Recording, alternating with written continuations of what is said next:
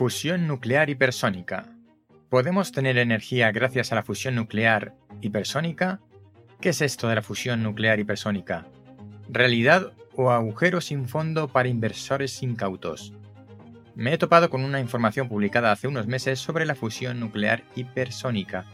Este concepto lo ha inventado una empresa llamada First Light Fusion, que proviene de la Universidad de Oxford. Hola, soy Ignacio estás en el décimo hombre. Píldoras de actualidad de ciencia y naturaleza. El décimo hombre, porque cuando nueve personas están de acuerdo en algo, una décima debe llevar la tesis contraria.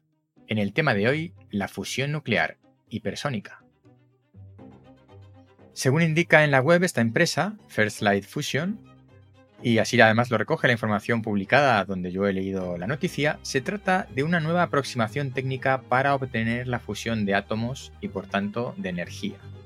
Debemos partir de la base de que la fusión genera mucha energía, pero también requiere una gran cantidad de energía. Y sobre este tema se está investigando mucho porque tendríamos una fuente de energía técnicamente o eh, conceptualmente inagotable, pero el problema es que producir esta energía pues requiere mucha energía además de que no es tan sencillo y aún no lo hemos logrado. Sin embargo, esta empresa plantea una aproximación diferente para conseguir la fusión de los átomos. El sistema consiste en el llamado sistema de proyectil y está inspirado en el camarón. El sistema de proyectil consiste en lanzar con un cañón de riel, que es un cañón eléctrico que puede lanzar proyectiles a velocidad hipersónica, pues como digo, lanzar con, estos, eh, con este tipo de cañones un proyectil contra átomos de deuterio. Tal como indica la información que he leído, y voy a leer textualmente, porque lo explica muy bien, los niveles de presión que se genera del proyectil contra el átomo de deuterio, los niveles de presión son lo suficientemente altos como para provocar que las pequeñas pastillas de combustible de deuterio incrustadas implosionen sobre sí mismas a velocidades lo suficientemente altas como para superar la repulsión nuclear e iniciar las reacciones de fusión.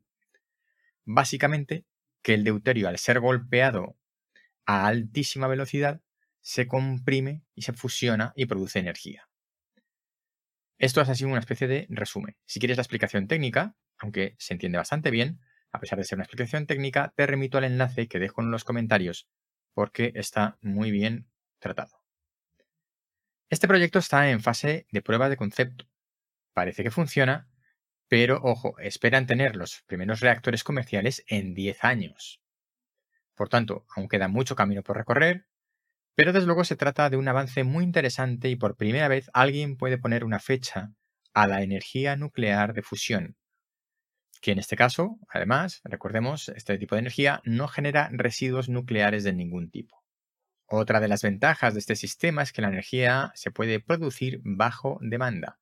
Recordemos que las actuales centrales nucleares, centrales de fisión nuclear, tienen un nivel de actividad y de producción de electricidad constante independientemente de la demanda puntual. Así que si este sistema funciona en 10 años se acabarían los problemas energéticos. No sabemos si realmente lo conseguirán, pero bueno, han apostado por ello. Como siempre, las referencias en las notas del programa. No olvides suscribirte si estás en YouTube, dale a la campanita. Esto es El décimo hombre.